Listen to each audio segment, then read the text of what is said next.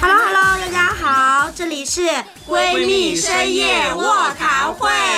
大家好，我是一直都在被割的韭菜。大家好，我是一直在装的麻袋。大家好，我是要陪大家一百零一场的馆长，馆长，你这个真的有点没意思，每次都一样。对对对，馆那长这次就陪大家一百零二场可以吗？可以可以可以。那我们今天呢，就是请到的一个嘉宾呢非常厉害啊，他是这个 Mom Delf 的创始人，也是这个优势大学的发起人崔锤老师。那我们今天想要聊的话题呢是这个三十岁之前女生应该懂的事情。我们先请崔崔老师给大家打个招呼吧。 Hello，大家好，每个人都有自己的介绍，我的介绍还没 想好。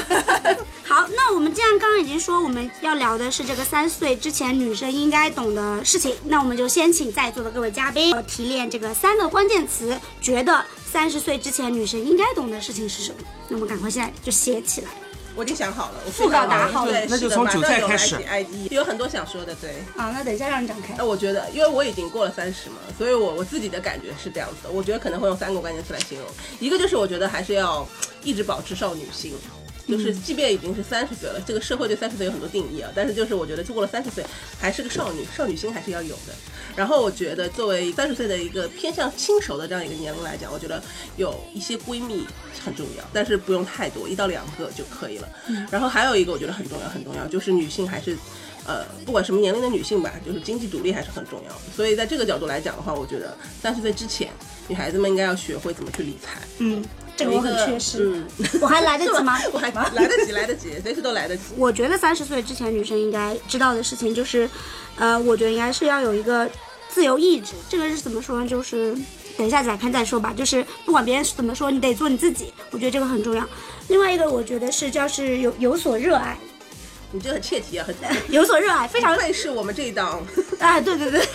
然后还有一个呢，我写的是这个保持爱的能力。那我们翠翠老师呢，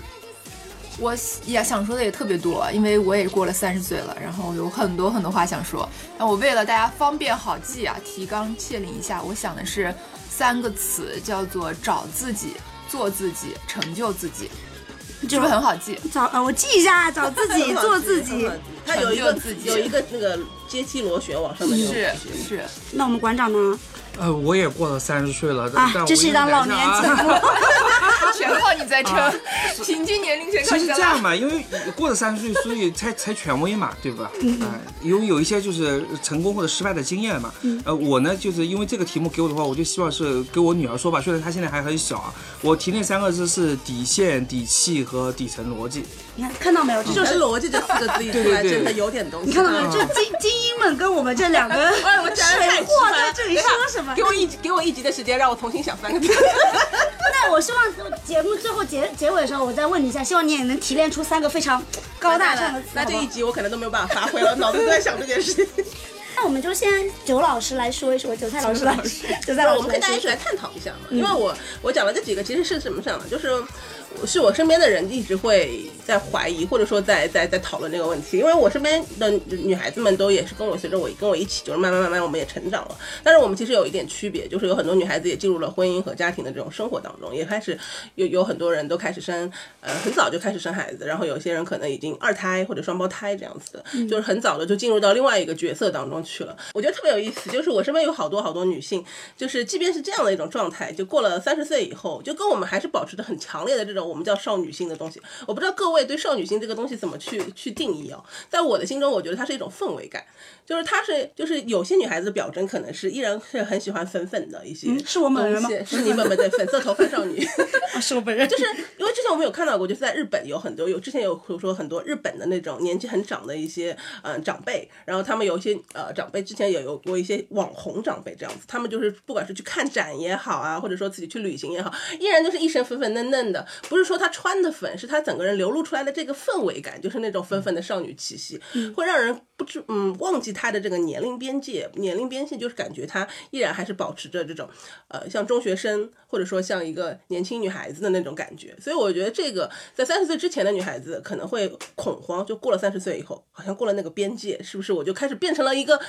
另外被定义的一个角色，被可能是成熟的，或者甚至有人会觉得是过气的，或者说是之前还甚至有很恶劣的用败犬去形容，但是不是的，依然还是保持着这个少女心，会让人突破这种年龄的边界感。就是我觉得这点很重要，而且对于没有到三十岁的女生来讲，你要知道，就是当你的心态上是保持这种纷纷的少女心的时候，你的在你就不用去害怕，就过了那个。那个零点那个时间线，你变成三十岁的时候，你就会变成另外一个老派的自己，而是你依然还是那个自己。三十岁的钟声一响，我的脸瞬间胶原蛋白你流这个失真的很变成了可怕，衰你老。这个讲法真的我觉得我是少女心的贯彻者，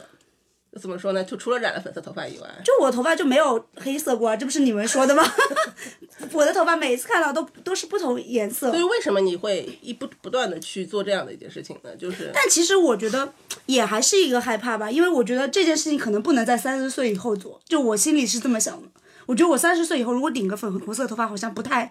贴合，不太不会啊，不就太是适合。在在我们园区里面就有好多女孩子，可能嗯，就是对啊当然那你那你过了三十岁就不是少女心了，嗯你其因实为就我还没违背过嗯了韭菜的那个对啊初衷对，所以我不知道，哦对就因为我还没有到，所以我不知道。但也许不一定呢，也许三十岁以后我可能会挑染一整个头，也不一定。啊哎，其实你们刚才表述的就是一些表象的东西。其实我想问一下，韭菜这个少女心更多的是一种内心的，还是需要一些外在的来补充？有人需要外在的补充，但是很多时候其实是呃是内心的感受，嗯就是你内心始终是保持着这种，就是十几二十岁的时候的有一些呃怎么说好好奇奇，对对嗯对对，包括就对那个世界的好奇，对于很多事情的新鲜感，然后还有对于很多事情起大无畏的、很勇敢的一些东西，这些是年轻的时候可能就是大家会更有资本，就说觉得自己可以更勇敢，年长了之后就会觉得背负了很多责任嘛，就会开始有点收，但是我是希望大家三十岁以后依然可以。保持那样的一种状态。当然，表征也很重要，因为表征其实是人的一种个性的一种凸折显。射，对，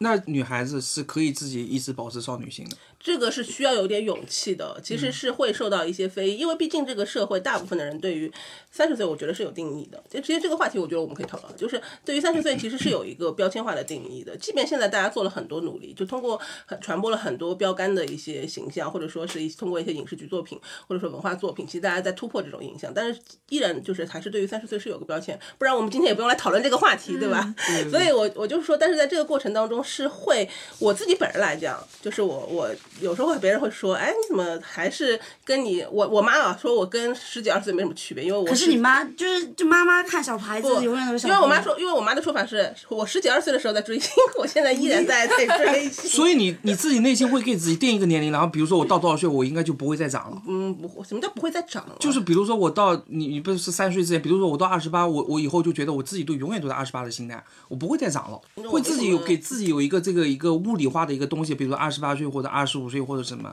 其实没有，会给自己一个哦哎我暗不示知嘛道。翠翠老师会不会有这样想法，就是我在我心中我没有年龄概念，就是我对我自己的年龄有时候也是模糊的。我觉得有几个小细节我印象还挺深的，就是我我印象当中，我小时候如果是拿一些很好玩的东西，然后我妈是不会。啊，就是不会表现出，就是在我小时候，我印象当中，大人都是非常的沉稳，就不会流露出任何惊讶或者是悲喜，除了生气之外啊，大人们经常生气。啊，我记得我刚有小孩的时候，有一天我儿子在吃一个布丁，那个布丁我很喜欢吃，但我们家里面只剩一个了，然后我就开始跟他争，我就跟他在那讨价还价，我说你一半儿我一半儿，他就说不行，那我说我我三分之一你三分之二，我说那就一个布丁，那怎么弄呢？就我们俩在客厅里理论起来了，然后我老公就走出来，然后就说他就非常非常的惊讶，他说啊你怎么会跟小孩儿抢抢布丁？东西吃，嗯， Why not？我也非常惊对讶，啊我说啊。为什么我说不可以？对，我说从时间限度来说，我能吃的时间是比他 少的，我这一生能吃布丁时间是比他远远少少三十年的。我那个时候开始突然之间意识到说，哦，大家还是对。比如说，成了妈妈或者三十岁以上的女生，她会有一个想象，那个想象就是要沉稳，让谦让，一切为了孩子要懂事儿。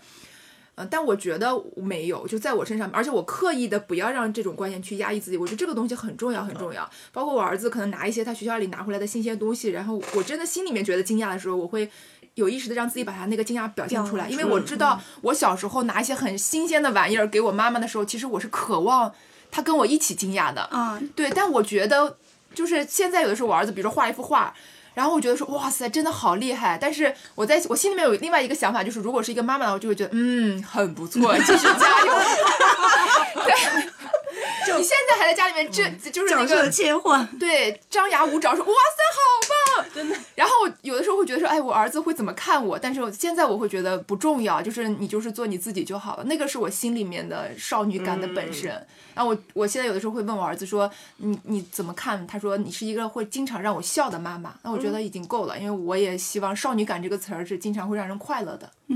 其实刚刚崔崔老师说的，其实跟我说的这个自由意志就很像啊，就是你不要去我管觉哦得我别有人好多说点什么，啊然后就对只对要对，做说法自不己就同，其好实了。好多应该是在对一同起一的个对同一个对意对对同一所对个以刚刚什么崔德老师讲的是，就是有一个关于情绪的这种放外泄的这种感觉，其实我我是觉得很真实，因为确实就是到了一定的年龄以后，大家会认为就是你得要是内敛的，不管对，是成年人是不能有情绪的。对，然后不管其实这一点是不管对男性还是女性，其实都有这一点。尤其是对于女性，你成为了有这个社会角色以后，对你的这个对我们的要求会更多。但是我会非常喜欢，就是那些把自己的情绪能够去真实表达的一些人，但是不要去太 over，或者说很伤害别人的那种夸张。但是正常情况下，开心的时候就大笑，不开心的时候就流眼泪，然后就是就是这是很人很真实的一种情绪，尤其在亲近的人面前，完全是可以有一些情绪的表达。但是这种看起来确实就是没那么成熟，但对是对又何妨呢？对吧？对啊，对啊。那会因为这个影响职场上面别人对我的就是合作或者评价之类的。我觉得我觉得这很困反扰而是那种压抑住情感的，才在我印象中是没那么成熟。嗯就是有一件事，你心里明明不高兴了，然后你就把它压住，然后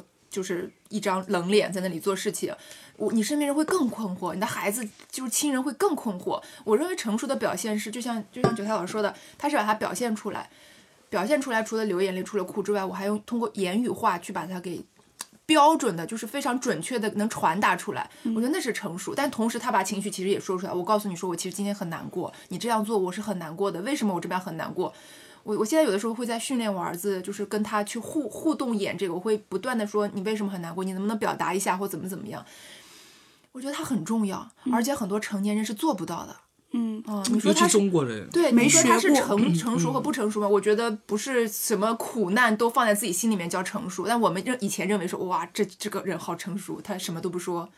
就是随着这个时代进步，还是有对成熟的定义也有在推新、在更迭的。对你，刚刚说的那个职场问题，其实我觉得还有一个角度，其实就是你就作为成社会人，或者说作为职场人，其实我们有两个身份，本身是一个自然人属性，还有一个是职场属性。本身如果这个职业是需要你去表达，比如说专业性，或者说更呃更更更冷冷峻一些的一些状态的话，那其实这是职业对你的一个要求。但是从本我来讲，或者从自然的自然人角度来讲，你还是依然是可以有情绪的。但是我不是说你这种什么。开心夸张这种表情是一定要在，比如说方案汇报的时候表达，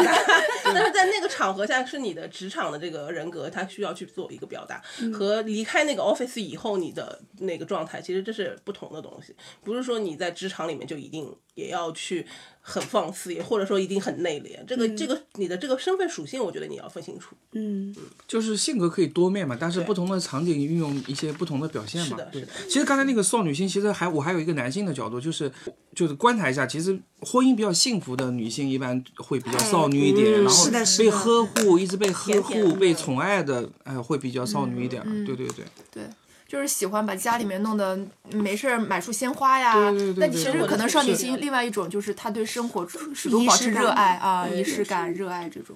又 Q 到我第二个说的这个点，有所热爱，就呃我觉得刚刚我们可听以到我们可的。以一起来讨论吧。其实我对你那个有所热爱，其实我觉得确实跟我说的那一点是有点像，就是对于生活的热爱，或者说不对嗯仅于仅是对生活的热爱，或者说就是这个世界还有让你值得热爱的事情，就有一个值得让你为之奋斗的目标，我觉得就也是一件非常嗯重要的事情。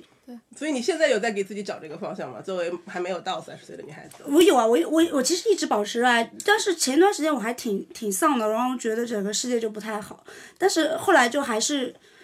呃，就我这个人就真的有点极端，后来就让我打起精神、打起鸡血的是，我看到就是我不太喜欢的人，竟然过得比我好，他比我还热爱生活，我就说不行，我不能输，我不能输给他，我也要打起精神，我一定要努力，我就这样子，我这个你这个好胜心用得到什么地 方？对对对，非常，我的好胜心非常强。天蝎座的好胜心真的真的很莫名其妙，又非常非常倔强的那种。但是然后看到别人就就不太喜欢的人过得不太好，我就呃过得比较好，我就想说不行，我一定要过得比他好，然后我就就更努力了， 就更努力了。还好就就是我觉得这也是一个比较正常的正常范围的心态吧，应该每个人都有时候也会有，只是我说出来了。 你是比较直率的类型。对对对对对。然后我我还有说到一个就是保持爱的能力这件事情，我觉得好重要。对，就是我们之前谈论过一期，就是关于爱情的这个观点，就是有很长一段时间我都已经就不太相信爱情了，但是太好了，我又要表又又要表白我的小男友了，感谢 我的小男友。啊，又晒一遍，动不动就要撒狗粮，还挺感谢他，就是让我又有了这个相信爱的能力。这个爱跟热爱也是一样啊。 所以你是希望就是说，在三十岁之后也是继续保持这样的一些。当然，我觉得保持爱的能力非常重要，因为如果不管是热爱还是就是去爱别人，或者是爱自己，如果这些都没有了，都不存在了的话，那我也确实不太知道在这个世界上的意义是什么。哎，你说到这个爱的那，我想起一个故事啊，我那个故事对我的影响非常非常大。嗯我是当年看《高效能人士的七个习惯》那本书，然后就有一个人他跑去问那个作者，然后就说。我觉得我已经不爱我太太了，因为他们已经结婚很久很久哦很久了。很正常。对，他说我已经不爱 她了，感觉很正常。千言万语哟，等一下就来问你这个很正常背后的故事。 对您您说，嗯然后那个就是说了很多很多症状，比如说很没有、很没有就是热情啊等等。呃，他就问作者说：“我该怎么办？”然后作者就说：“去爱他。”他说：“你没有听懂吗？我已经不爱他啦。”对不对？然后作者说：“去爱他。”他说：“爱不是一个形容词，爱是一个动作。动词对动，词他说：“去爱他。”那哇！我第一次看的时候，我我震惊了。我觉得他是懂得了人生的生活的本质，才会说出这个词，会去让你做一些动作，然后去找，而不是说坐在那儿那个爱就会持续的发生，然后去爱他。这个是一个 三十岁之后的中年妇女给到你二十八岁的一个这个未来的真就相。去爱嗯，他对，他可能因为我们就会跟一个人相伴一生嘛，可能啊，嗯绝大多数概率跟一个人相伴一生，然后那个爱是消失的，而且爱它是一个，就爱不是一个持续的状态。嗯，对我前一天才看了一个心理学家研究，他说爱不是一个持续的状态，你会有的时候爱这个人，有的时候不爱这个人。对对对，爱是流动的，对对对爱其实对没有消失，爱是它是流动的。对，有的时候不爱了，但是我们就会认为说啊，我不爱这个人了，我要我要分开，我要找另外一个人。那像我们已经没有机会了，嗯大概率上没有机会了。我要加 加一个前提，所以去爱他动词和爱是流动的这两个拯救了我们。 对，我回答这个问题，其实跟崔老师的这个其实是一样的。我自己做的其实就是一个仪式感，因为人就是这样的，你你你你不可能永远就是。一团烈火这样的，这不是生活的常态，要不然把自己给烧死了，对吧？你结婚以后肯定会逐渐逐渐趋于平淡，但是如果说这个事情其实需要双方都努力的，那你怎么努力，其实就需要一些仪式感的东西，比如说可以双方商量一下，比如说我们每年就至少要旅行一次哈两次，就像一个任务定下来一样的，这样的话才会一直保持一个新鲜感。对，因为两个人在一起，后面就是左手右握右手嘛，就是你要不断的再去发掘一些新的东西。是的，对对对， 那我现在就很好奇，你刚刚说那你你提炼了三个词，底底气、底线和底层逻辑。我其实先说那个底层逻辑，其实跟你刚才说的那个有所热爱，其实是差不多一个意思。就是呃，一个女孩子其实到三十岁，我觉得她应该要明白自己，就算一件事情，就是她自己就是贯穿一生的一个事情，她应该想清楚的，无论是关于感情的，关于什么，就她自己的一个基本的标准，想要什么，不想要什么，我觉得这个很重要。到三十岁，我觉得应该要明白了。啊，如果不明白的话，再不明白的话，可能也要尽快明白，要不然后面可能还会有一些路要走嘛，就是会受一些伤害。底线嘛，这个很好理解，因为从男性的角度，比如说，哎，我这个是就当时想的，就跟我们家女儿说的，就是女性在这个社会，不论在职场或者上，会有很多的坑，会有很多的那个嘛。我觉得女孩子首先三十岁之前要明白自己的底线在哪里了，因为我们现在的社会价值也很多元，然后机会也很多，你想要什么不想要什么，还有很多的诱惑。嗯，就是你自己的底线，你不谈那个高度在哪儿的，就底线你最不能接受那个底线，嗯、嗯你得守住了，因为毕竟就是男女生理是有差别的，对吧？男性可能有一些事情，男性其实对他伤害不大，那女性的身体构造或者一些什么东西，她还是会受到伤害的。所以这个方面，我觉得还是要强调一下，倒并不是说这个性别歧视什么的，我觉得还是男女有别。第二个底气就是。我觉得三十岁女孩子应该要有一定的基础，这个主要是谋生的能力嘛。我们一直在聊这个独立女性什么，嗯你怎么独立？其实就主要的就是还是你自己的一个生存能力，嗯，对吧？我觉得经济你能力啊对你三十岁之前应该是在自己的一个职业赛道或者自己这个应该有一个基础了，不嗯不一定有多大的成就，但是你应该。呃，基本上知道自己在哪个赛道里面去努力了，或者小有一点基础，然后可以再往上走的这么一个状态，因为这样你才能立得住。那在我看来，这个崔老师应该就是很早就应该找到了自己的赛道。对，呃，呃，也不能这么说，我觉得现在也还是在持续的有一些修正嘛，但大方向觉得比较清楚。我还挺同意馆长之前说的那个要有自己很明确的那个点。那为什么我会说要找自己、做自己、成就自己？其实，我觉得找自己这事儿挺难的，对，很难。就是因为我们接受的教育是没人跟我们找过自己的。啊，我我们看上的都是分数，这道物理题怎么解，这个课文怎么背，然后你说你这个小孩擅长什么，哇，你你的性格是怎么样子的，你的这个性格会带来的优劣势是什么，其实从来没有。然后我们最亲密的那些父母啊、家人，他们给我们的反馈其实是按照他们的经验逻辑。比如说我小时候一个非常非常内向的小孩，嗯非常内向。我我在我觉得我在离开家之前解决的我的人生命题就是我要怎么样变得像我表姐表哥一样外向。嗯，我十八岁之前都在解决这个问题，因为我表哥表姐他们后来都进入了北大新闻系，所以你可以看到他们是什么样子嗯的性格，就是口才非常好，非常能讲。所以我小时候的噩梦就是春节。大家一起吃饭，嗯，这是我简直是童年阴影，就是起来来唱首歌，说个祝福语啊、哇，我的表姐表哥们他们就会就是脱口而出，对一篇小作文儿，然后我永远就是祝大家身体健康，然后我就看到我的家人们流露出了失望的表情。然后我就一直觉得是我的问题，就是你知道吗？当一个小小的孩子觉得说这我的这种性格是是缺点是问题的时候，其实他已经不知道自己是个什么样子的了。嗯，所以我就找自己。我是在读大学的时候看到了一本书，叫做呃，大学还是刚工作一年，叫做《内向者的力量》，啊，还是《安静的力量》，还是台语繁体字版的，然后读的非常艰难，因为它是繁体字版的。可是我我在那本书里面，我觉得我才找到了解答过去十八年的答案，我就说嗯啊，原来它是一件好事儿，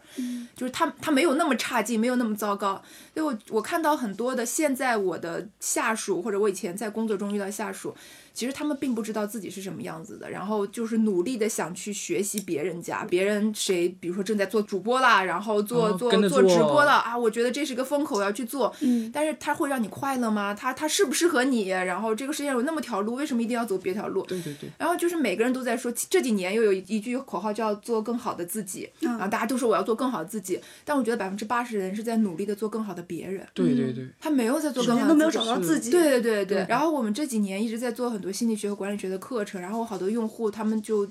说啊，我翠翠，我终于知道了自己是很重要的，嗯啊。其实我们以前都不觉得自己是很重要的，因为我们觉得集体意志是很重要的，标准是很重要的。他们说我自己很重要，然后他们下面就会问我一个问题说，那我自己是个什么样子？嗯，真的会有很多人问说不知道是什么样子，然后我就说，所以找自己，它有很多方法嘛，保持对自己的啊，去听课呀，跟别人交谈啊，有一个很好的团体啊，这样去做，我觉得它很重要。嗯，就是哲学和心理学可能在我们现在社会的流行，也许会帮助我们去做这些事，因为在更多以前的时代当中，我们还是看向外面嘛，嗯就是这个考题九十五分就是好的，就我们的标准很单一，一百分就是好孩子。那么那个没考一百分儿，上课乱蹦跶的，但是他很爱帮助别人，他很有动手能力的，是不是好孩子？十有八九不是，他自己也觉得不是。那什么时候才能有人告诉他是？我觉得只能靠他自己，嗯，找自己，对。然后我觉得找完自己之后做自己其实挺难，也挺难的，也挺难就是的。对，现在我觉得我都没有办法让我的爸爸妈妈知道，说内向其实是一个，他就是我，这是跟我们上一代和整个大的环境当中是很不一样的。比如说，有一些同事他是很讨厌 KPI 的，嗯他是很不喜欢打卡，他很不喜欢被束缚。那么你说他怎么做自己？他在这样一个环境中，他能不能做自己？我觉得对他们来说是很痛苦的。但是这些人十有八九是那种创新能力特别强，对就是你这对种纪律给他束缚住嗯之后，对对对他就觉得我被完了，框我的住了他们创是意那被束种缚住创了。造性的，对对对，所以他们当他们知道了说我是这样的人之后，因为有一批人在这种环境之下，他感觉跟自己内在需求相冲，他会觉得是自己的错。对，每个公司都有迟经常迟到，对嗯对，他会觉得是我的错啊。老板也说啊，九零后的员工太难管了，觉得啊我的错，我的错。但当我们通过找自己，让他确认自己说哦，我只是因为创新力比较强，我嗯就是需要一些宽松的环境，发挥我的天马行空之后，那我怎么办呢？我大环境都是这样，那百分之八十员工都能打卡，我就不能。啊，就像以前老师说，人家都能做得好好的，怎么就你就不你能？不行嗯啊，对。那他从小就是这样子，那怎么办呢？那我们就说做自己，其实也有很多很多的方法，比如说你可以去沟通，说我晚上班是两个小时，但我晚下班两个小时，其实还是有很多方法去沟通。可是我看到的更多人，他是很很羞于表达自己这种需求的，他会觉得说自己很矫情，怎么就自己事儿多，对吧？这些也是外界会给你的，哎人家都能做到，怎么就你做不到？好像一直就是在跟别人比，从小到大就是别人家嗯的孩子怎么样，别人家的孩子为什么为什么你不行？好像就这个问题就一直就缠绕我们一生了要。对，所以你说让他做自己，我们听妹妹说就是你做自己其实很难，然后对他就得知道说其实他可以，他要很长去去浸泡，然后在做自己之后，还有就是要成就自己，因为有的人觉得说我就要做自己，然后他就搞得众叛亲离，离，对吧？跟这个社会格格不入，我得把自己放在一个小屋子里面，我才能做自己。其实也不是，就是如果有一些方法的话。还是能在这个大环境之下找到去成就自己的一些方法的、啊，比如说有的时候我觉得很多创业者其实是在干这事儿、嗯啊，就是我用这种方式去成就自己，能不能在在可能倒退三十多年这事儿是不太可能的啊，但是这个时代好像还是好一点儿，但但整个这一条线我觉得都是我们一个终身的课题，嗯不容易，对，而且要一直坚持自己，确实很难。嗯，很不容易，而且你要保持跟人的合作关嗯对系，对你也不能对就对是对割裂嘛。那我们刚刚崔老师说，他你之前是一个很内向的人，我非常内，我现在也很内向。但是现在你就已经可以表达能力非常嗯强我。我觉得说话跟内向是两件事儿，表达能力是思维训练和就是长期的积累，但是内向是我我没有那么热那嗯么快热，比如说刚才我们聊半天，我还在那儿呆坐着，慢热，比较慢对热。对对，然后我一要去发言啊什么之前，其实我我没有那嗯么嗨，我就是这样的一个人，嗯对，然后让我跟人长时间的相处，我觉得对我是一种消耗，我更愿意一个人待着。但你说因为工作这些，我觉得都 OK，、可嗯是我人格它就是一个内向的人格。啊，我我一遍一遍之前告诉大家说，我说内向不是问题，它有可能让你更敏感，更能共情别人，嗯对等对等等对等。对对，啊，但我妈妈现在还会说我儿子说，哎呀，他好像就像你一 样很内向，嗯啊，所以你现在对你儿子的性格塑造会有焦虑吗？你希望他是一个外向的，还是内向的，还是说随其自我然？想他做他自己，哦嗯，我完全的希望他做他自己，就你不会去引导他，我完全不会。啊我感觉这一代的父母非常的有点就很开明，比我们那一代的父嗯母开那明当然好了，社会要多。进步嘛。对嗯嗯对，因为我们接触的知识也多嘛，这些也嗯不能说是上一代的错，我觉得都是有原因的啦。那所以就是，这是你找到了自己的一个优势嘛？是啊，是啊。对啊，我们这几年一直在研究优势的理论，后来我就发现，大量的那种很善于共情的人，就共情能力特别强的嗯人，一下就能抓到别人需求的人，他十有八九都是比较内向的，嗯啊，他就闷闷的闷在那儿，但是好像别人就很爱跟他倾诉，因为觉得他对对懂对，他，就比较嗯善解人意。对对对对，比较比善较解像个人意树 洞，对，是的，他也，但是你说他是人群中那种最热络的，不是的，啊，他是那种很擅长做 leader，很有引领力的，不是的，可是可是你说一个集体当中，是不是得有这种人的存在，这个集体才会稳定？对是有很多我们的学员就很有趣，他说我现在才知道，以前所有人都吐槽我说我很强势，嗯，你她是个女性啊，女性管理说她很强势，说她是掌控欲很强，在家里在公司掌控欲都很强。她说我现在做了优势测评，我才知道哦，只是因为我的的引领力比较强，嗯，引领力的人强就是要把每个细节抓在自己手里面，她很适合做 leader。当然，她会给别人带来一些困扰，那我们在成就自己那个部分，就教她说怎么样去避免那些别人的不适感。然后我有很多同事说，哦，我以前就被别人说内向、优柔寡断，然后现在我终于知道是我共情力比较强，就每一个人就开始找到了自己那个位置。然后我们就开玩笑说，其实当你找到自己、做自己、成为自己的那过程中，你不太会被 PUA 的。嗯，就我们不是都整天说被职场 PUA，、对对什么样的人会职场 PUA？是因为他本身就不确定自己。比如说，嗯，你老板跟你说别人都能加班，怎么就你不行？哦，你觉得说哦是我的错，然后你跟老板说，哎，其实我这件事情我觉得我做的不是很舒服，这有什么好不舒服的？然后你就会在你的感受上又被扭转了一层，你其实就在被 PUA 了嘛。对对对对，其实就是我刚才说的那个底层逻辑嘛，就是每个人要找到自己的基础价值，因为我们对这个。过这一辈子遇到的问题太多了，尤其是选择很多。如果说你没有一个标准去去迎刃而解所有的这些问题的话，你就会很难，你就会被牵着鼻子走，然后东飘西荡的时候，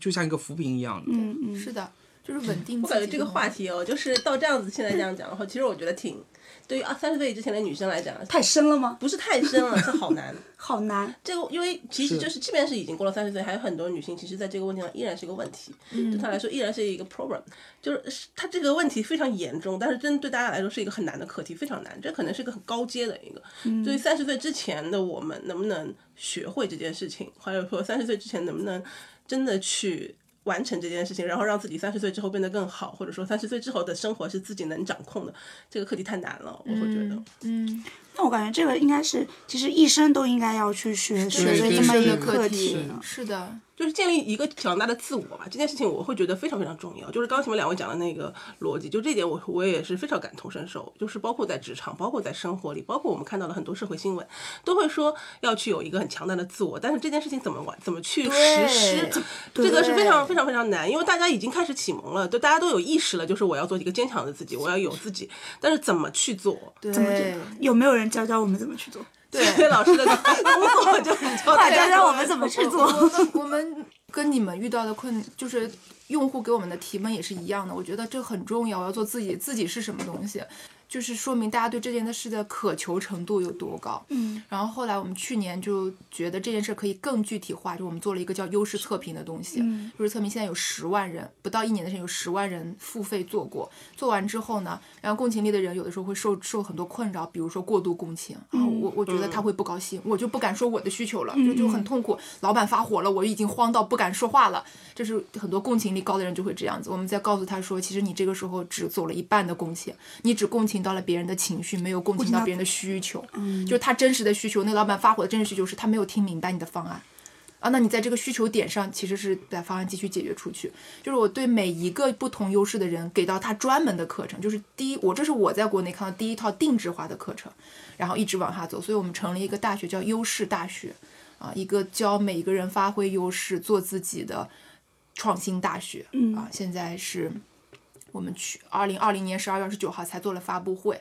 然后把这件事情告诉更多的人，然后我们的用户就非常高兴，他们说这件事情好像让他们看到有一个更落地的、嗯嗯，更落地的东西是了。的，是需要有一些指导和指引，对让大家对去不然明就白就自是己怎么瞎摸去索，因为很多会走上另外一条歧路，就变得很自我，对这，是另外一条歧路。对郑郑爽是这条歧路的代表人物吗？嗯，你算是吧，或者我觉得她可能还有一些原生家庭的一些培养的一些关系，但是我会觉得很多女生会走上这条路，尤其是像二零二零年，其实发生了大量的这个男女之间的这种问题，就变成社会新闻，各种层面的大量的，当然在这个引引爆出来，就在网络上，其实大家就会有大量的这种不同的观点会出来，所以有些敏感一些词汇现在也变成现在非常敏感的一些词，对包括像最近，其实，在 B 站上依然还有一个是我看到了，对你有看到，嗯所以就是这件事情变得非常非常敏感，在这个过程的那个性别对立的这个过程当中，就是会有一些情况会走向了极嗯端，然后有一些女性她是有自我的观点，也有对自我的认知，但是她在这个过程当中，可能也没有很好的去收敛自己的观点，或者是控制住自己的情绪，嗯试图在引导其他一些女性往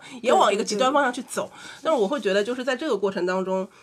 就是不要走向那个极端，而是很好的去就认是识。做自对啊，做自己，它不等于众叛亲离，不是等于说我站在这一边儿，你们全全都站是在那对立边儿对面，对是的，做自己还有底层，就是它其实是更好的跟别人达成合作。嗯、啊，就是就是我刚刚说的，我不想打卡，不意味着说我要辞职，而是说我有我有八种方法可以让我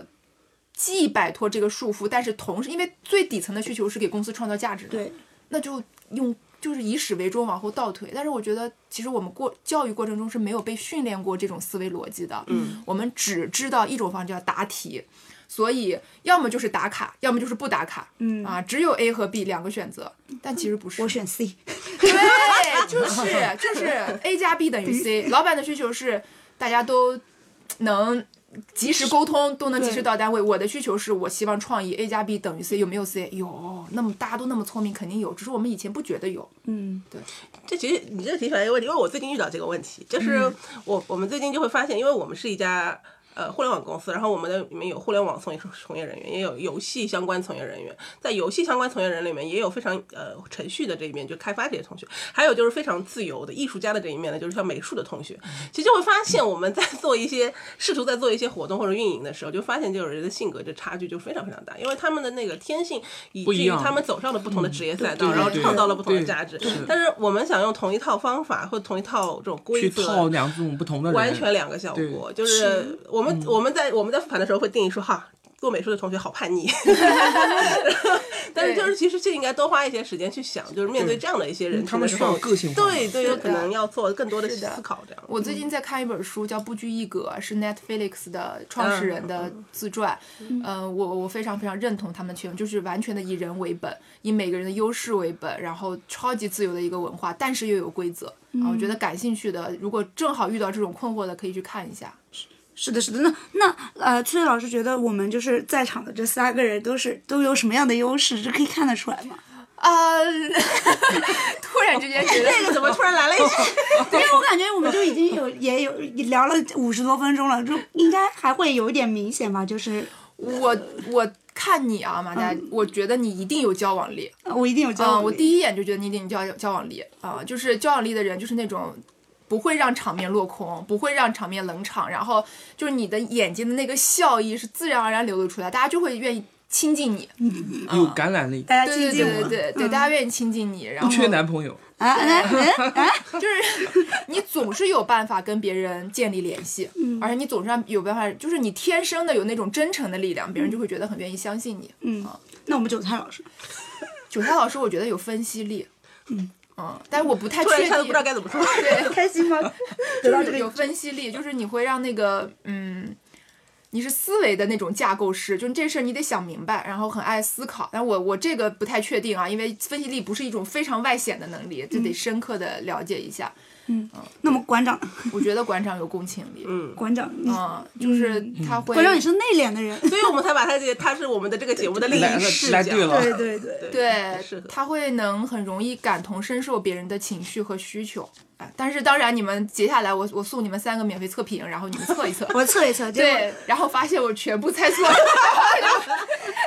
那就有点尴尬。光我速打脸。我我也不把这个答案公布。 我我我会觉得本来就是还是蛮多变的，因为我们在现在对我来说，我们其实是在一个职场环境了，就是即便我们是一个录音的一个环啊境，对还是一个职场环境，所以我们还是会会在这个环境里面去表达我们的社会性人格，所以我会觉得在这部分来讲，可能是真的是这样子的。 OK，我表达的是自我人格，我本身就是这他样是一这个样对的，你这你个是这样藏子不住的你是藏不住的嗯，是的对对对。我当时就是请到这个翠翠老师的时候，我就在想，就是说他做优势大学嘛，我然后我就一直在想，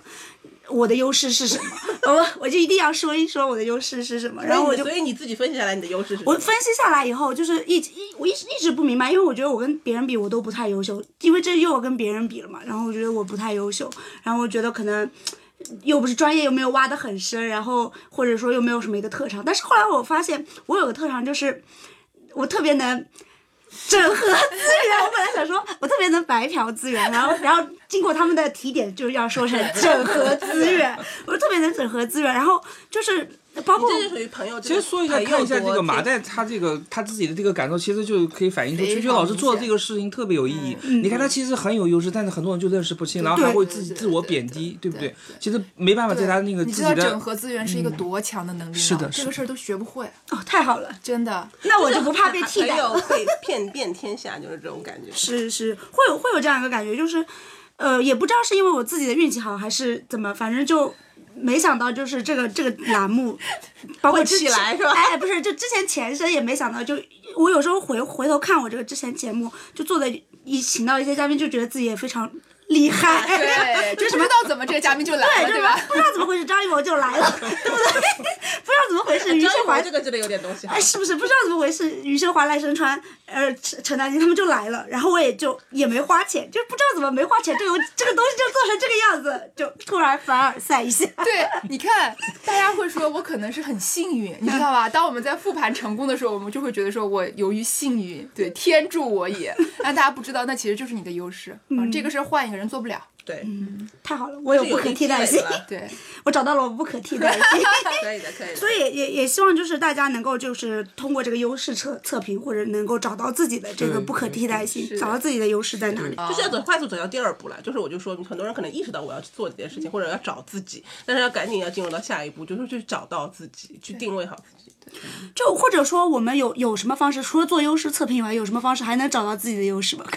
对我们，我们其实会有一些课程，那些课程我我经常说啊，因为我们做的这个测评会给你前四大优势，嗯呃，但我们一共有九种优势嘛，就是可能前四大优势。然后有很多我学员听完我的课说，哎，测出来我好像没有引领力，但是我听完你的解析之后，我觉得我有，嗯，我就会告诉他，其实这个世界上所有的测评都不及你的感觉准，嗯，你的感觉是最准的，只要你觉得有，你就有。那接下来的命题就是，那我怎么更好的发挥它和怎么避免发挥不好它带来的 bug 就可以了。嗯，就是这个，你说白了就是还是通过一些觉察性的东西，比如说你做什么事最最嗨，做什么事最快乐，做什么事觉得自己最强大，你做什么事觉得很不舒服。所以昨天看金鱼那篇文章的时候，我就心里面很痛很痛的点就是，我们一直一直告诉一个。一个人说有一个最底层的，就像馆长说的那个最底线的东西，就是只要你觉得非常不舒服，你是可以起身离开的。嗯但我觉得这个其实也变成一个勇气的一个事情，就是很多人没有勇气离开对。你说的特别对，就是你他为什么没有勇气？因为他不确定自己，就是嗯有很多标准，比如说你都是一个妈妈了，你难道不在那儿管你三个小孩吗？他背负的东西太多了嗯对你都嫁入藏区了，藏区其他女生都是这样活下来的，怎么你就活下活不了呢？就是当我们在听这些声音的时候，其实那个自己就是会跟巨大的环境给相冲撞。你听谁的？嗯，你真的只能听自己的，但不是说你听了自己说就会彻底的跟社会决裂啊。我们就还有就是后半句，就是我们用更好的合作的方式尊重自己的感受。但这些都真的非常非常的需要长时间。嗯，去那我有一个困惑，我我有一个困惑，因为其实我的家庭不太。不太幸福，也也不是说不太幸福了，怎么怎么也不是说不幸福了，我是独生子女了。啊然后嗯呢，我爸妈可能他们就是属于控制欲比较强的，是然后也可能就像就是每个家庭一样，就是小时候都是打打到大的，他们甚至嗯很、很大了以后，他们也还就 就使用暴力。其实这应该也算是一所以种你家暴过，年不回家是不是？是 好的就就就就有有有嗯这样的原因。但是我是意识到这个事情让我不舒服，对。但是就无法就做取舍，我也不能完全就割裂，说我不要这个家庭，我我就嗯就我不知道应该要怎么做。你先慢慢的，先慢慢的把自己就是安抚好，嗯然后把自己照顾好。嗯、真的是有一种感受，但可能不是今天，不是明天，可能是一年后、两年后，当你足够强大的时候，你发现全世界在给你让路，嗯是这种感觉。就是嗯，现在你还在跟他们处于抗争嘛？对对那个抗争就意味着说，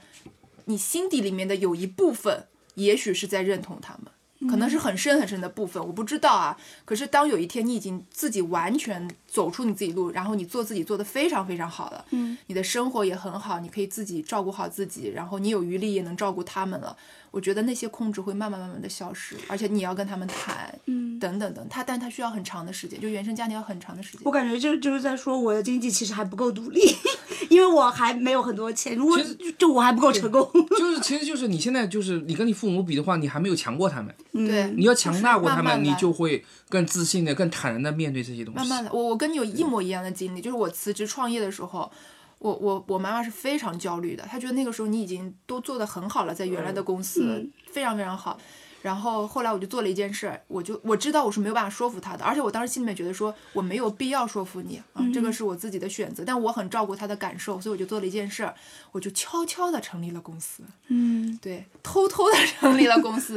然后，但他因为那个时候他在青岛嘛，然后他也并不知道这些，然后所以当这件事情已经做到还不错的时候，他也看到了一些正面的反正馈面的时反候嗯馈，的时候，我在家里是有话语权的。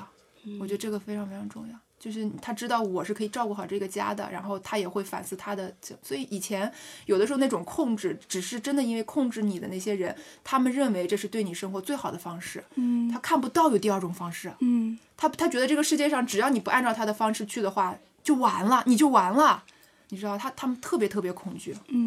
那其实这里就引申出来一个一个话题啊，就是事业啊、家庭还有爱情啊，就反正就是要怎么选。对于其实三十岁之前的女生来说，可能这样的一个选择也是一个非常困难的事情。我觉得这不是一个选择题，就我你觉得这都要兼合，不是说刻意的去兼合，而是说在那不同的时间点和不同的事件上面的时候，你是会有一个重心和重点的。嗯，但是我觉得你刚刚前面说的那个，就是说独立这件事情，我包括馆长，其实两位老师其实之前也都提到这个问题，就是我觉得就是三十岁之前的一个大的基调，就是你要让自己长起来，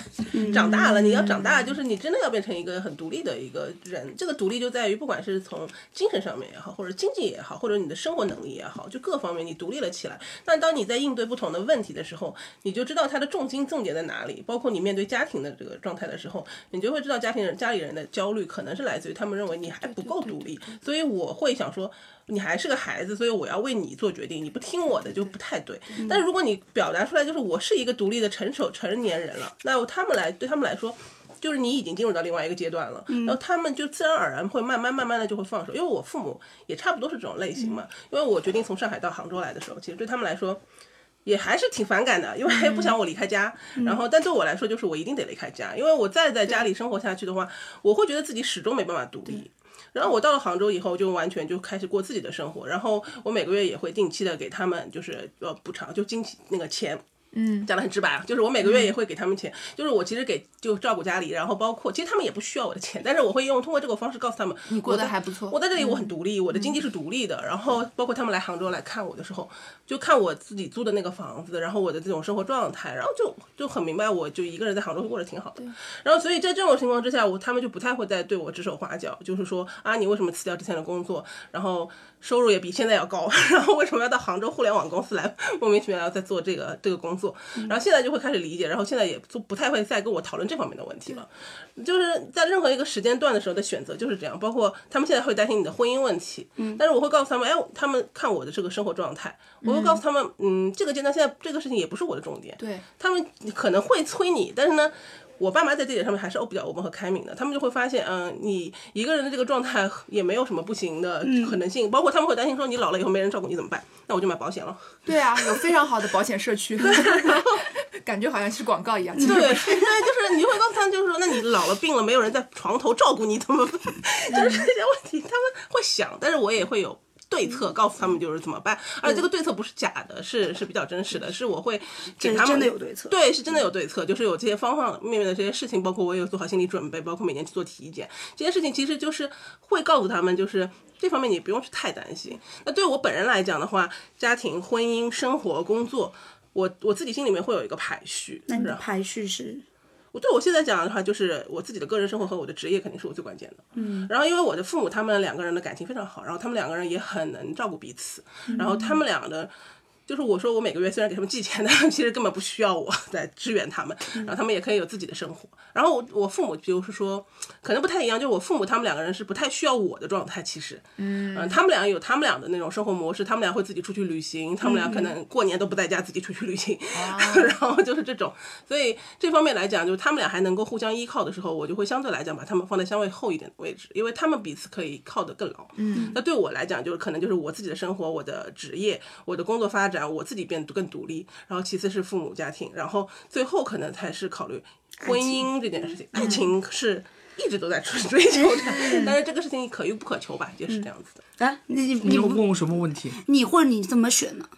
那我还有的选吗？那我肯定是我还有的选哦，你没得选 了，哎，你没得选了，没得选了，我还有的男选生那么吗？无奈吗？啊就没得选啊，我了。没得选嗯了，那肯定赚钱第一嘛，哦，我以为你会把要养家糊口嘛。会把家庭放第一位了。 他是家庭，因为他养家糊口的对养赚钱的目的是家庭啊。对，在趁我还有的选的年纪吧，我还有的选，还有的你选怎啊么排序？哇，哎爱情，爱情啊，游戏吧， 游 戏没有啊，不在这里的选项是不是啊？游戏 吧，不在这里的选项。我觉得我还是我会把我自我放第一位，嗯，然后可能是事业，事业等于爱情，就是有爱情的时候是爱情，没有爱情的时候是事 业，就是它是平等的斜杠斜杠哎，是斜吧杠就平等的一个状态。然后因为家庭有伤害，所以家庭排最后。 其实这么多年也没有找到一个合合适或者说比较适合的方法去解决这个问题，也有可能是因为我一直在逃避不解决这个问题。你现在已经工作这么多年，你回去你们会有因为什么有冲突呢？我妈妈是一个控制欲非常强的人，她是一嗯个金牛座，她会觉得就是你应该按照我的路给你走，就是我在我家长眼里就是都是缺点，嗯她不会觉得你做的事情是有任何意义的。 OK，就是你做的这个东西，哎，你说，哎，我这个东西有请到了这么多人，他觉得你没有什么意义，你也就赚那么点钱，你你反正就没有意义，做什么就累死累活没有意是义因。为在他们的心中也有一些标准他的和价优先值级标准跟你不对一啊对样对对对对，对然后他他们们觉得什么有意义呢？就是可能去做个公务员吧，可能拿个铁饭碗，可能就是朝九晚五，就他们会觉得，啊然后结那别婚生孩子，别人别人，比如说别人八个小时这么轻松轻轻松松钱也赚了，然后公积金嘛还四五四五千，然后对不对？然后你再找一个公务员的人，一个就房贷也也可以就直接就都还了，他们会觉得这样的生活是有意义的对对对，正常的。啊。是没错啦，这个生这样的生活正常确的实是可能这个社会嗯上其实真的大部分对对人对在走的一些方向。然后就觉得你这么忙，然后又这么累，然后又要自己做这么多有的事情，但是我其实觉得有的时候也不必要强行沟通，因为确实是两个嗯世代我也我也的感觉人，你让他我也感觉完全是认同你的价值，其实也很难，挺为难他们的。我觉得就是在一个基础上，就是在一个爱的基础上进行沟通就好了，因为无论怎么说，父母肯定是爱你们 的。其实本来回回家过年这件事情就一直在有犹豫的嘛，一一开始是觉得就这么久都没有回过家，然后就想说也我也是内心也是想回家，但是我们一回家就要吵，就不管是回家是一天两天还是更久，就一回家都要吵。那我又很反感这个吵架的这个状态，因为我觉得嗯很难很累。我平时一年已经这么累这么难了，你还要回家跟我吵，你也不能体谅我一点。当然他们也是这么觉得，我一年嘛就见你们这么一次，你也不不陪我说话，嗯也也不体谅他，反正就我觉得这个矛盾不太可以调和，所以我嗯就。嗯可以这样，我的经验是可以暂缓几年， 可可以调整调整。 但这几年就对你来说会比较难一难点，因为对我觉得你还是需要，你其实内心里面还是渴望父母的支持和爱对的。嗯对对，那肯定一了嗯个。人在异乡啊，这种哎呀，说着说着我又要哭了。哎呀，别说了，别说了。你就每每一一集次每一集都以眼泪收每一场，每一 集都要爆一点 料。而且关键都是你的眼光。集都以我的眼泪收场，这不合适吗？下次换一个人的眼泪，好 吧？我这我其实应该这样看，我应该是个共情力也还挺强的不是人，你， 这不是共情的问题，就是特别敏感。对我还是一个挺敏感的人。这事儿是很难受的，我觉得完全能理解你。那那那 所以你听完这节课，我们我们今天我们三个三十岁以上的这样的人跟你分享了我们的一些想法以后，你觉得对你未来面对三十岁会有帮助他吗？突然不想过到三十岁了， 那也没有，我觉得其实我们的状态差不多。其实我我我还算幸运的是，我已经就早早的知道了有一些事情，就你们讲到的一些有一些事情，但是也也会有一些新的观点，就是给到我，就比如说我可能需要更独立一点，或者说我我的经济更。强大一点，我才在能在这个家里有话语权。 就经济能力这件事情，虽然我们就是有时候就会觉得它过于现实，但是它确实是一个客观必须要去面对的一个事情。是的，就是就是很多女孩子在年轻的时候还是可以就我做自己做的过得很自我，然后我也想要买什么或者我想要享受什么，我就去试，我有年轻的本钱。但是事实上，随着慢慢的增长，你会发现原始财富的这个积累的过程其实是挺难的，因为啊所以会有很多突发状况。对嗯对，所以还是一定要在这个即便放放纵和享受的过程当中，也得有这么一个敏警惕的一个心情心在那个地方，或者甚至有意识的去做一些准备，让自己。就是经济能够决定上层建筑，你的能不能独立，就是经济能力这件事情是一个很大的标杆。对，我觉得去年之前吧，我就就二十七岁之前，我其实还是一个就是及属于一个及时行乐的人，就是有钱都会花光月光的人。但是也可能是因因为疫情的原因吧，我会慢慢觉得，就我应要有存点钱，就突然觉得我应该要有一个这样的理财的意识，就是。嗯可能是为了以后更好的生活吧，就也也会慢慢的有这个思想，没有做到， 没有做到，哎，其实就是我讲到这个事情，我想到一个问题，就豆瓣上有个小组，就是叫那个小组名叫什么“抠门”什么什么小组，啊啊啊啊就是那里小组那个小组里的人特别神奇。我其实很爱看那个小组，就是看大家那种生活，他们有很多人就是会想尽一切办法去然后薅羊毛。对，这是一个，这也是一个社会还普遍的一个一种生活方式了。我我是就是我是会去看，但是我觉得对我来说过于严格那种方式，我会让我丧失一些乐趣。但是我会看有的人是享受其中，但是就是在那个方在那个里面是会确实会有很多人教大家怎么能够去很好的去做理财也好，或者是管理自己的金钱观念也好，去生活，嗯，也能收获，但是不是说要让自己变得那么抠门儿啊， 这个做不到。但是确实也是，就是在那个之前，就是三十岁之前，我是觉得女生是可以有意识的去培养一下这方面的这些想法、自己的一些嗯理兴财奋，特别重对，要特别重要，真的特别重要，靠工资这个事儿是嗯太难了，太难太难了，一对。定要有第二笔收入。是的对，不管是理财还是怎么样。然后麻袋的那个原生家庭的问题啊，我想多说一句，因为我就是特别心疼这种状况下的，因为我知道对你来说是非常非常无力，嗯，呃，而且我也特别能理解一个女孩子其实对父母的爱的那种渴望，它是永远都存在的。呃，只是有的时候我们现实情况我们解决不了，所以我们就只能硬撑，或者是转移注意力等等。嗯，我以前有给学员举过一个例子，就是我有一些学员他们在催婚这件事情上非常非常痛苦，那个痛苦，我觉得像韭菜老师是还是能跟父母沟通清楚的。有我的有一些学员的父母，他们会以死相逼，让孩子去结婚，跟我我妈也经常以死相逼。对，就是你这样的话，我就生病了。我我这三个月生病都是因为你不遵照我的意意志。我身边有很多这样的女性，看到了我妈原版，特别无力。啊我我对身我身边有一个好朋友，三十八九岁，嗯或者马上要过四十岁了。到现在依然是这个状态，他跟父母还生活在一起，他经济其实很独立，但是他没有办法搬出去，因为我也跟他说，我说你在家里面如果生活的很难受，你就一个人搬出去一定要住搬出来但是他没有办法，因为他一旦要搬出去，他妈妈就以死相逼。嗯，我觉得那个时候他搬出来，有的时候是给他妈妈另外一条活路。说实话啊，只是会有点阵痛。会，对，然后，所以我那些学员他们也很痛苦，然后每一次的沟通都是以争吵，就是剧烈的争吵结束。所以我们会试图引导他有一种想象的方式，就是为什么你会跟父母有冲突呢？其实你在心里面，我刚刚为什么我说你认同了父母的一部分，就是你认同了父母他对你的失望，就是你内心也会觉得是我让父母失望了。这种失望、这种认认同是很可怕的，因为你会有愧疚感。我们不会很很顺利的承认自己有愧疚，我们通常处理愧疚感的方式是愤怒，就我们表现出来也是愤怒，就是你为什么要这样看我？我已经长大了，但是你怎么会有这些情绪呢？是因为你心里面的愧疚、自责，你觉得我怎么做才能让你们满意？可是让别人满意本来就不是我们人生的课题啊，就这本来就不是我们的课题，所以我们会引导学员去做一个想象，就是我们想象一下，现在是你的姐姐遇到这个情况，你是另外一个人，是你的姐姐，亲生姐姐，她不结婚，然后很叛逆，然后父母天天骂她或怎么怎么样，你会怎么样？你看到这个情况，然后你妈妈在那里啊，气的就是你已经奄奄一息了，然后姐姐在那边哭，你会怎么样？我们很多学员会说十有八九，因为这事跟他没没没太大没关关系系了，对，摘出来了。他说我大概率会去跟妈妈说，哎呀，反正你是挺难受的，但是姐姐其实她有她自己的生活，就是你们必须得分，就是他们突然之间就变了另外一个人啊。所以我们会引导学员，就是这个练习是帮助你分清楚说那个不是你的错，嗯，只是我们也不能说由于不是我的错，所以我就不管你死活了，这个我们也很难受嘛。所以我们可能会换一种方式说，我不认同你的失望，嗯，但是我会安慰你，我安慰我看到的是一个深深的无力的老人。他已经没有别的办法控制自己的子女了，只能以死相逼。嗯，就是他，但他不会真的去死啊。这我们也知道他在控制，就是这种控制感让你很痛苦。嗯，然后所以我们会去做这种练习。我觉得不妨你在心里面可以多想几次，就真的先把自己给摘出来。但他在心理学里有一个专业的词叫课题分离。嗯，就是你先把自己摘出来吧。摘出来之后，你会发现你不太会被别人的能量干扰。嗯，这个事儿你就开始还原成一个成熟的人，你可以去处理了。嗯那我们为什么之所以成处处理不了，是因为我们很多时候在父母状态下，我们是一秒钟回到小孩儿。我感觉有点受益匪浅。但是不得不结束今天的这个话题了要，因为我们的这个时长有限哈，那我们今天的这个话题就要就此打断了，其实有点意犹未尽的感觉我。感觉可以有下一季。对，可以，下一次我们再邀请崔老师来。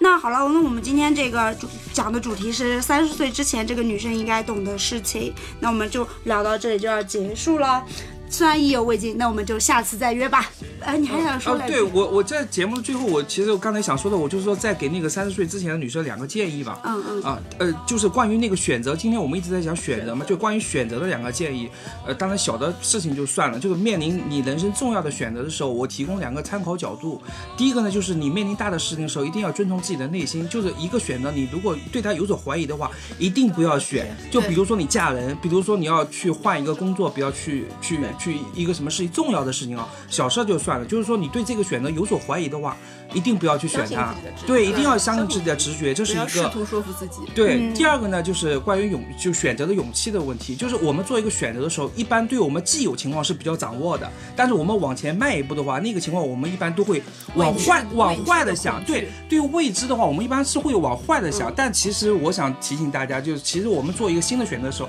其实它有一个美好的未来。所以当你要勇敢迈出一步的时候，你一定要迈出去，因为你往回想的话，你会看到未来有很多的。失败的成本，但是你一定要想一想，你要做那个选择，它有一个更美好的未来，所以你要有一个勇气去选择。嗯，我感觉馆长的高光时刻到 了的。哦没有没有没有没有没有没有。 好，那我们这一很好。对，那我们这一期的节目就要到这里结束啦。那希望大家能够持续关注我们的《闺蜜深夜卧谈会》。好，拜拜